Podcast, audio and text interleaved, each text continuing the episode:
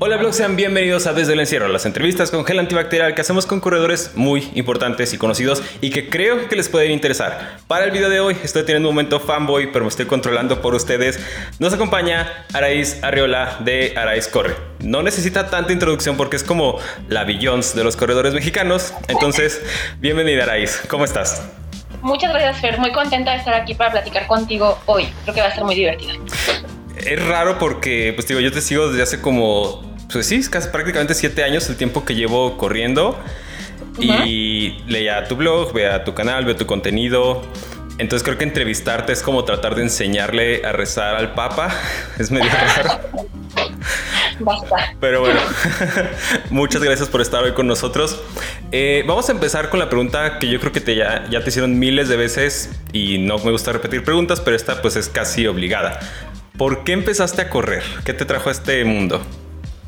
Pues toda la vida como que me enseñaron en la casa que los cualquier problema de la vida, el que fuera, se resolvía con deporte. Ok. Bien claro, mis papás eran deportistas, pero era como de, oye, me duele, no sé qué, haz deporte. Y así, ¿no? Todo era deporte. Ajá. Y X hice como muchas cosas, pero nunca me enganché con nada. Y eventualmente, ya como que en algún momento había ganado un poco de peso y lo que era más sencillo, vivía cerca de viveros de Coyoacán, entonces lo que era más sencillo era ir a correr a los viveros y empecé a ir y, lo hacía pésimo, la verdad. me costaba mucho trabajo y no, no, no, sí, no, me costaba mucho trabajo. Pero me clavé mucho y me enganché. O sea, como que en algún momento, ya sabes, un día ya como que te medio sale un poquito mejor, lo haces un poquito menos lento, te sientes muy bien, empezó a, como a fluir la cosa. Y hice mi primer 10K, me, me enamoré del asunto y dije voy a hacer un maratón y pues hasta el momento no he parado. Órale, ¿eso hace cuánto fue ya? Eso yo creo que debe haber sido como por 2007, 2008, o sea, hace un montón de tiempo. Órale. Sí, ya has pasado un muy buen rato. Estaba leyendo que llevas 28 maratones. Sí. Tu mejor tiempo de 3 horas 5. ¿Qué es lo que te ha hecho que corras tantos maratones? ¿Es la distancia que más te gusta? Sí, es mi distancia favorita. Yo creo que es una distancia que se corre menos explosivamente, ¿no? Ajá. Un 5, un 10, si lo trato de hacer rápido, lo, lo sufro. o sea, es divertido y es intenso, pero, pero toda, o sea, los 20 minutos o los 20 tantos que dure un 5, voy sufriendo. Y durante un maratón, por más que lo corra rápido, nunca voy sufriendo, o sea, siempre me lo estoy pasando bien y puedo tener como ese ritmo en el que sí puedes ir como disfrutando, pensando, viendo alrededor, o sea, tampoco vas paseando, pero sí es como un ritmo exacto como para disfrutar de correr, para mí. Ok, sí, porque, o sea, sí se nota que lo has disfrutado muchas veces. Eh, porque lo, también leyendo un poco de ti, vi que ya fuiste a los majors. ¿Ya recorriste todos o te falta alguno? No, fíjate que me clavé muchísimo con Chicago. Chicago fue mi primer major y me gustó tanto que fui seis años seguidos. Entonces, ahí fue cuando no hice todos los otros majors. Eh, en realidad he hecho tres tres, ajá. He hecho Chicago, Boston y Berlín. Nada más. He hecho seis Chicago, tres Boston y un Berlín. Y ya. Nosotros como que pues nunca fue así como máximo objetivo hacer los seis majors. Ajá. Ya ahorita quién sabe cuándo, sí. lo haga. Tenía como planeadillo así el año pasado hacer como... Uh, ¿Qué iba a hacer? Tal vez... Eh, había chance como de tomar conseguir un, un lugar para Londres y, y Nueva York y ya luego tal vez Tokio, pero bueno, ya será cuando esté, o sea, cuando se pueda y cuando sea seguro, ¿no? Algún día. Uh, no pasa nada. Oye, pero aparte, eh, ahorita acabas de mencionarlo, fuiste tres veces a Boston. Eso quiere decir que tampoco cuando corres vas tan lento. O sea, para los que no saben, Boston es como el Ultra Trail de Mont Blanc, pero de asfalto, con la excepción de que para entrar a Boston no solo es una lotería, sino que es por tiempo, ¿verdad? Sí, sí, justo. Es como o sea, hay tiempos clasificatorios distintos para cada grupo de edad, pero sí tienes que clasificar para poder entrar, eh, aplicas y entonces hay un proceso y eventualmente te aceptan y ya sientes como que vas a ir a Juegos Olímpicos como corredores eh, no profesionales. Sí, creo que, o sea, para los que somos corredores amateur, como dices, es lo más cerca que estás de un mundial o de Juegos Olímpicos por el nivel que, que requieren para, para poder entrar en Boston. Y de todos estos maratones, ¿cuál ha sido tu vez que haya sido que es tu favorita? Mi favorito. Me gustan muchos, la verdad, y luego como que se me olvida, como que ya pasaron muchos años, pero me gusta muchísimo Boston porque es muy desafiante, como que siempre dices, ah, bueno, ya clasifiqué, ya siempre todo el mundo te dice, lo disfrútalo, todo el mundo que no lo ha hecho, como que es muy, ah, ya solo ve y disfrútalo, y tú llegas muy así, muy empoderado de que, ah, yo ya corro rápido y no sé qué, y ¡pum! Eh, tiene una ruta muy eh, técnica, como que tienes que planearla muy bien y administrarte muy bien. Generalmente, la primera vez que lo haces, llegas muy eufórico, no te administras bien y a la mitad ya dices, ¿qué estoy haciendo aquí? O sea, te la... es como si fuera otra vez tu primer maratón. Ok. Te empieza a costar un buen de trabajo, eh, no está fluyendo tan bien, etcétera. Entonces, por más que es un maratón muy padre, eh, cuesta mucho trabajo y como que te da así una ubicada de te falta muchísimo y eso es muy padre, ¿no? Como volverlo a sentir cuando ya tú tenías como esa confianza de que, ay, ya me la sé. Sí. Entonces, por eso me gusta mucho y cada vez que lo haces, además, tiene un clima muy distinto porque puede tocarte súper caliente o casi nevando. Entonces, es, es muy emocionante porque nunca sabes qué va, o sea, qué te va a esperar ahí. ¿Y cuál ha sido tu momento favorito, aunque no fuera en Boston? O sea, todo el tiempo que llevas corriendo, ¿con cuál es tu momento favorito que has tenido? Um, Ay, ¿cuál habrá sido? Yo creo que, bueno, es que sí, otra, vez voy a decir Boston, pero hubo un Boston que hubo mucho frío, mucho, mucho. Como, o sea, un día antes nevó. Pues nosotros somos tropicales, ¿no? y el día de la carrera estábamos a temperatura negativa, no sé. Bueno, no me recuerdo, la sensación térmica si era como de menos 5 o algo así. Y estaba todo el tiempo una lluvia muy fuerte, como con mucho viento que te empujaba. Y, o sea, era como fin del mundo la cosa. increíble. Bueno, mucha gente abandonó la carrera. Desde antes de la salida hubo como mil y cacho que simplemente dijeron, sabes que no, yo me voy al hotel. Y durante mucha gente tuvo que irse saliendo porque pues ya no se sentía bien. Entonces tú ibas viendo cómo la gente se salía y era una locura, ¿no? Yo no sentía las manos por el frío y llevaba chalecos y llevaba impermeable, un gorro, o sea, era como todo lo que no te imaginas que va a suceder, porque además yo me esperaba que hiciera calor. Entonces, pues, un día antes vamos a comprar cosas para taparte y no había nada en las tiendas. Fue como, como si fuera a un rally o algo así como mucho más emocionante que, que, algo que dices, ay, pues es un maratón, como siempre, 42 kilómetros, todo tranquilón, ya me sé la ruta. Entonces, ese maratón me encantó porque me sacó muchísimo de, de mi zona de confort y aún así como que dije, ay, bueno, pues tengo un objetivo de tiempo, no hay nada que me impida correrlo y pues casi casi lo logré, o sea, me pasé por un par de minutitos, pero o sea, sí como que quedé en mi objetivo y, me gustó mucho que mentalmente en ningún momento le di chance a las circunstancias de hacerme más blandita, ¿no? De decir como de, ay, bueno, ya me la voy a llevar leve. Entonces, o sea, no me iba matando, pero Bien. mantuve mi objetivo. Sí, porque creo que, o sea, que tú vayas bien, de repente el entorno sí te puede afectar, como dices, que ver que están abandonando, que uno ni siquiera arrancaron y así. Eso creo que sí puede llegar a, digamos, romper como esa intención que tienes, ¿no? Sí, sí, claro, pero pues también como que ubicarte tú en ti, ¿no? Y decir, oye, no sé, qué mal que hay gente que no se la está pasando bien, pero yo me siento bien, me siento perfecta, de hecho. Eh, el frío incluso te ayuda como a correr mejor, de pronto, o sea no está sudando tanto, no me estoy deshidratando, que eso sí me afecta mucho. Es un buen día para mí. Y así, o sea, por ejemplo, la chava que ganó era una. Bueno, todos los que ganaron ese día no eran los favoritos, o sea, los favoritos abandonaron. los que ganaron eran gente que no era tan, tan, tan pro, pero eran gente muy aferrada. Entonces, como que fue como una prueba de qué tan aferrado puedes llegar a ser. Los, los underdog, dicen. Esos meros. ¿Y cuál ha sido tu peor momento corriendo? mi peor momento, ¿cuál habrá sido? Pues es que creo que siempre que estoy corriendo me la paso muy bien, entonces como que digas, este momento, mm, no, o sea, siempre he podido terminar mis carreras. Bueno, no, sí, ya me acordé.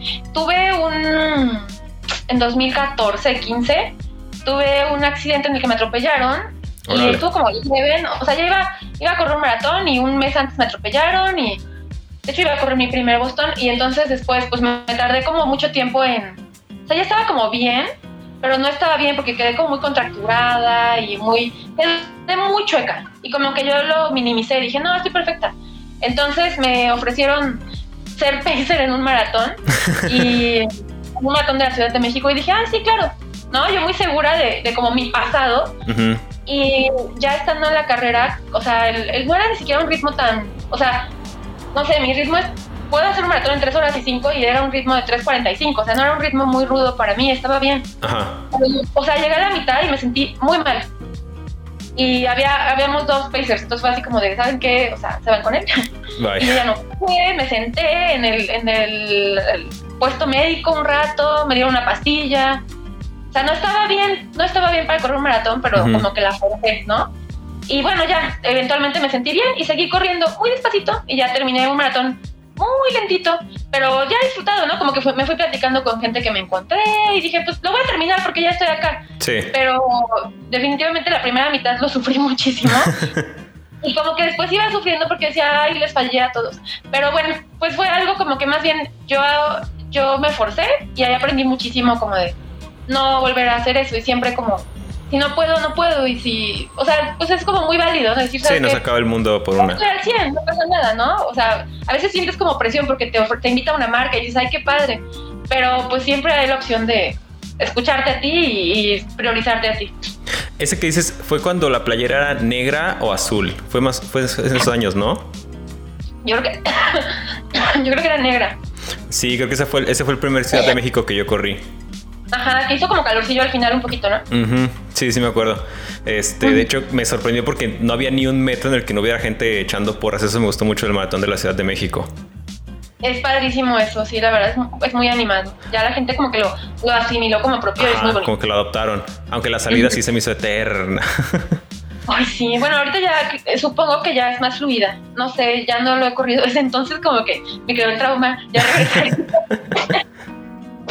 ya debo de sacarme ese trauma. A ver si cuando vuelvan a hacer ya lo hago. Bueno, Aris, entonces nos queda claro que tienes toda la experiencia posible en carreras en calle y maratones, pero en este canal nos vamos un poquito más a la montaña, es un poquito más la tendencia. ¿Qué tanta experiencia tienes en esta área? ¿Has corrido en trail o qué opinión tienes de esas carreras?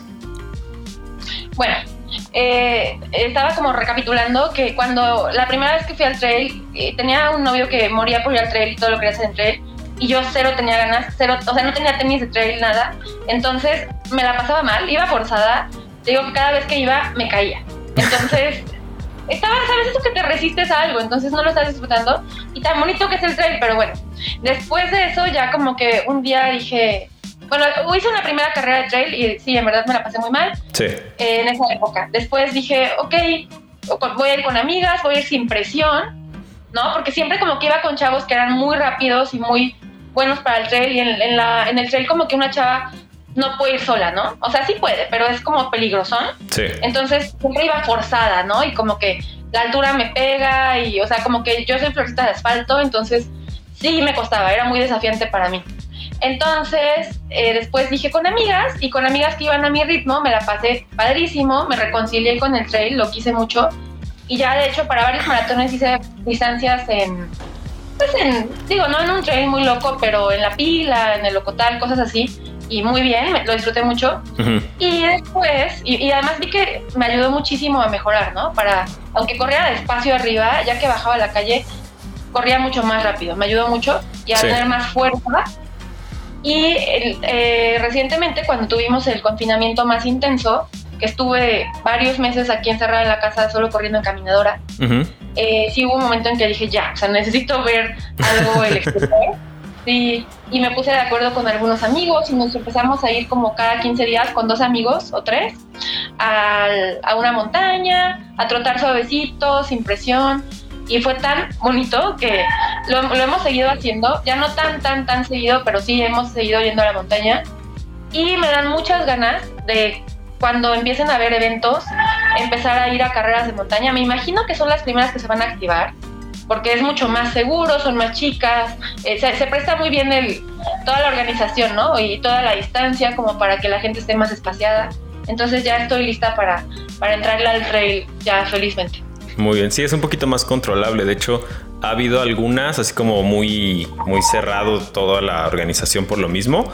Este, Y sí creo que es lo que más he notado muchos corredores de, calle que se resisten al trail, pero cuando lo hacen, pues se dan cuenta que beneficia mucho a la hora de que bajas a un terreno plano y sin tantas variantes. Te da, como, te da más agilidad.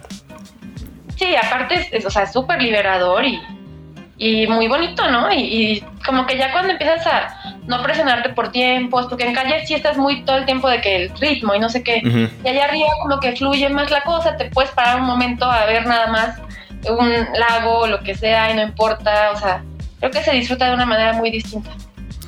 Oye, y ahora que lo mencionaste, eh, creo que ya es imposible evadir este tema. Eh, durante el encierro, ¿tú cómo te la pasaste? ¿Qué hiciste? ¿Cómo lo sobrellevaste en ese aspecto de que de, un día para otro ya no podíamos salir a la calle a correr?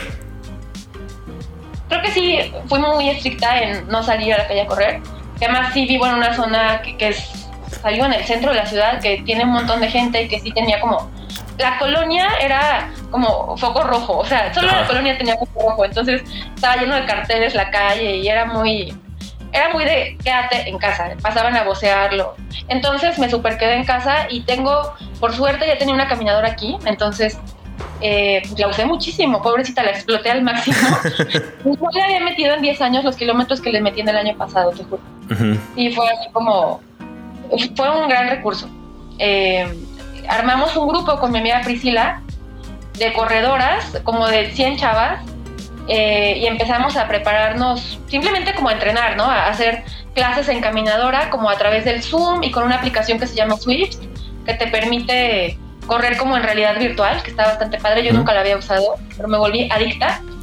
y entonces, sí, porque vas subiendo como de nivel y te dan una ropita y no sé qué, y bueno, ahí ya me volví súper adicta al Swift, y entonces corría en Nueva York y en París, y, no, y había competencias, y entonces empezamos a armar como carreritas, y eventualmente se nos ocurrió proponerles a las chavas hacer un maratón. En caminadora. Y, en caminadora. Y entonces nos empezamos a preparar todas juntas para hacer un maratón. Nos preparamos durante unos, bueno, empezamos en abril y ya para septiembre, que es mayo, bueno, varios meses nos preparamos. Y en septiembre hicimos nuestro maratón y sí, fuimos como 70 chavas corrieron el maratón completo, algunas otras corrieron medio maratón algunas corrieron 10, ¿no? Las que iban como entrando apenas. Pero estuvo padrísimo. Y yo ya había hecho un maratón antes. En abril lo corrí solita en la caminadora porque vi que había un evento en Swift. Cuando empecé a correr con Swift, vi que había un evento y dije, ay, pues lo voy a hacer. Como que estaba muy desesperada del encierro. Y de esas cosas locas que se te ocurren. Sí. Dije, pues estoy en buena forma, traigo buen kilometraje. Estaba entrenándome para no me acuerdo ni para qué. No para un maratón, pero estaba como sumando muchos kilómetros. Y dije, pues sí, sale a hacer un maratón ahorita sin forzar el cuerpo. Sí. Lo hago. Me metí, lo hice, no le dije a nadie. Yo aquí solita en mi casa. Eh, me la pasé padre. Ya luego dije, ¿por qué hice eso? Pero estuvo muy divertido. El otro día me, levanté como si nada, cero adolorida, porque pues no es el impacto de la calle. Claro. Entonces, después hicimos el, segundo con el, todo el equipo y estuvo pues mucho más padre porque había toda la comunidad y todas las los familiares ahí echando porras en la casa y estuvo muy padre. Eh, les mandamos medallitas y nos seguimos haciendo carreras virtuales hasta diciembre, que ya hicimos una como de fin de año, una de Halloween con disfraces, o sea, explotamos al máximo el asunto. Sí. Y estuvo muy divertido, sobre todo el tema de tener una comunidad en línea, cuando pues muchos días no tenías nada de motivación, ¿no? Y ya al principio igual tenías mucha euforia, pero después ya se fue bajando esa energía y ya decías, ay, no, qué flojera pararme a, a entrenar, pero tenías el compromiso de voy a dar una clase y o voy a juntarme porque vamos a ir a trotar a no sé, a un mundo fantástico que está ahí en Swift. Y así fue sucediendo. Y, y, sí, yo creo que sumé un chorro de kilómetros en el año y me la pasé muy bien. Y ya a partir de este año empecé a salir más a la calle. No mucho, pero salgo como dos o tres veces a la semana a, a correr en las calles que están aquí cerca de mi casa temprano cuando no hay mucha gente. Y el resto del tiempo en la caminadora. Y pues ya como que creo que ya es como nueva normalidad, ¿no? Un punto medio en el que no peligras ni pones en peligro a la gente, pero también cuida su salud mental, porque estar tanto tiempo sin salir no es sano mentalmente, creo. Sí, me acuerdo que al principio cuando decían que iban a ser creo que 15 días de, cuarentena hace como un año, eh, pues sí, al principio todos bien emocionados, haciendo cosas en línea, todo el mundo hacía lives. Y luego al mes ya era menos gente, y luego a los dos meses ya era menos gente, y luego ya como que todos nos empezamos a volver locos con ese tema. Yo por eso empecé a hacer las entrevistas así. Este, y ahorita pues sí, ya parece como que ya van algunas cosas adaptándose. ¿Tú cómo crees que sean las carreras en un futuro? O sea, a corto plazo, cuando ya empiecen a abrir, y más adelante, ¿qué tanto crees que vaya a afectar toda esta situación en el ámbito de las carreras? Pues eh, escucho mucha gente o mucha gente me escribe y me dice como de que, ay, espero que ya se acabe esto. Ajá. Yo no creo que se acabe esto. ya, ya vino, ya es parte de y se va a quedar. O sea, tal vez vaya aminorándose, pero no se va a acabar. Entonces, creo que sí, se van a modificar. O sea, como que creo que algunas personas piensan que de verdad el, en octubre va a haber un mayor de 40 mil personas. Yo no lo creo. O sea, no lo veo posible. Yo creo que las carreras tan masivas que estábamos acostumbrados a correr eh, ya no van a suceder de esa manera, porque se van a hacer como mucho más locales y más chicos los eventos. Sí. Claro, que tiene que ser un número de personas que permita que el evento sea rentable, ¿no? yo creo que una carrera de 300 personas en Ciudad de México, pues no es rentable. Sí, Pero no te da ni para rentar la calle, literal tienes que pagar una renta por la calle.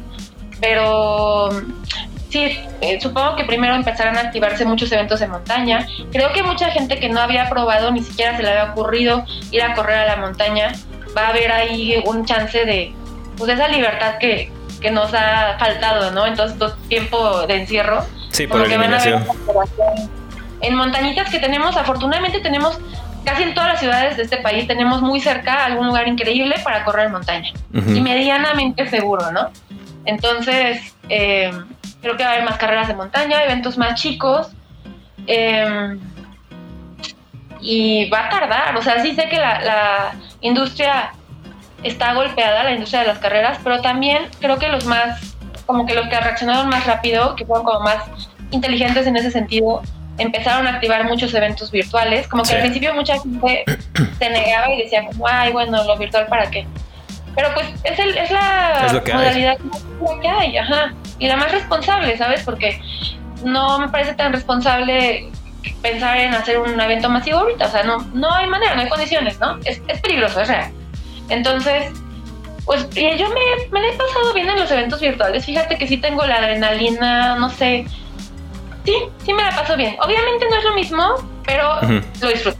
O sea, si te pones en un plan como que lo aceptas de buena manera y agradeces que estás sano y que puedes correr una distancia, te la pasas bien, eh, eso, yo creo que va a ser como por ahí, ¿no? ¿Tú cómo ves?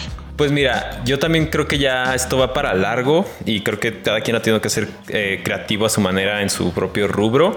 Ahorita antes de la entrevista estaba viendo una repetición del Gran Premio de Mónaco de 2019 y no sé si te ha pasado que de repente sientes raro cuando ves videos o fotos de antes y hay mucha gente junta. O sea, de repente, no sé, ves las gradas y dices, ¿por qué hay 700 personas pegadas sin cubrebocas?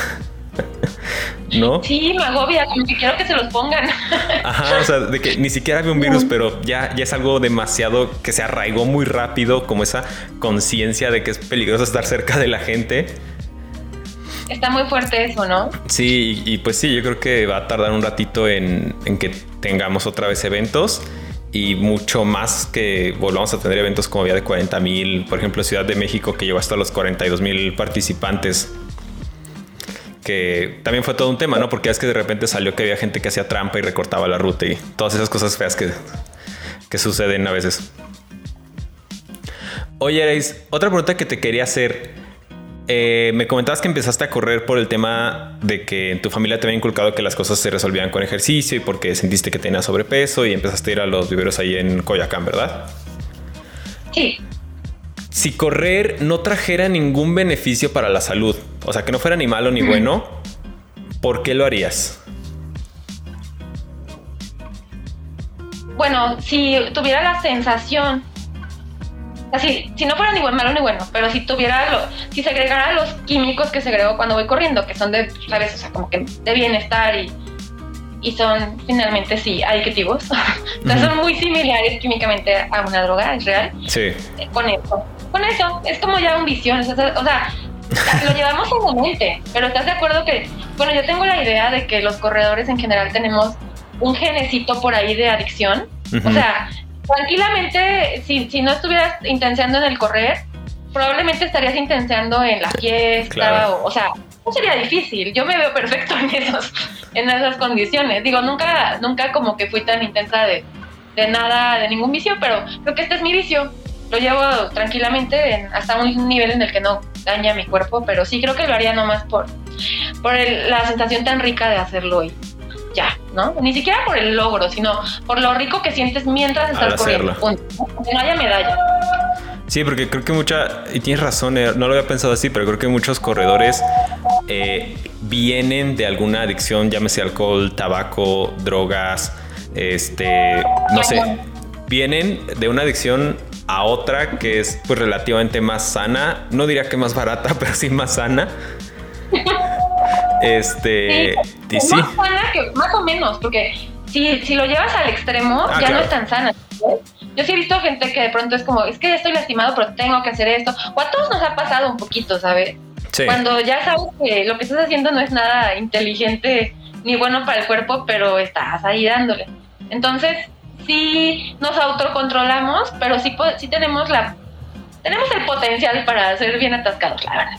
Sí, sí, el potencial y sobre todo las posibilidades. O sea, correr es un deporte relativamente sencillo.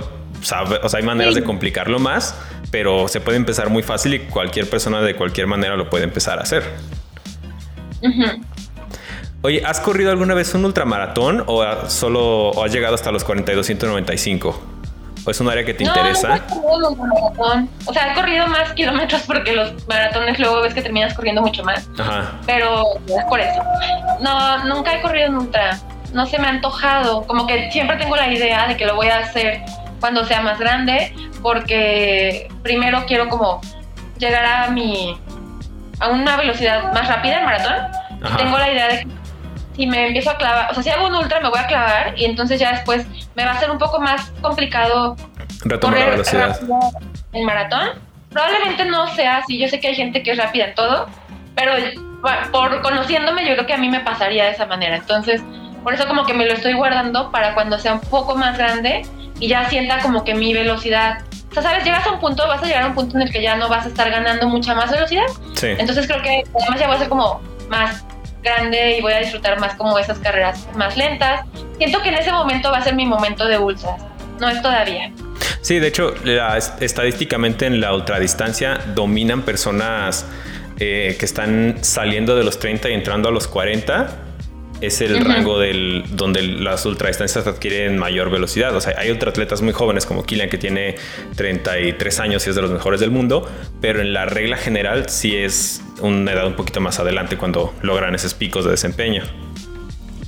Sí, como que tus fibras musculares están mucho más aptas para desempeñarse súper bien en ese tipo de distancias.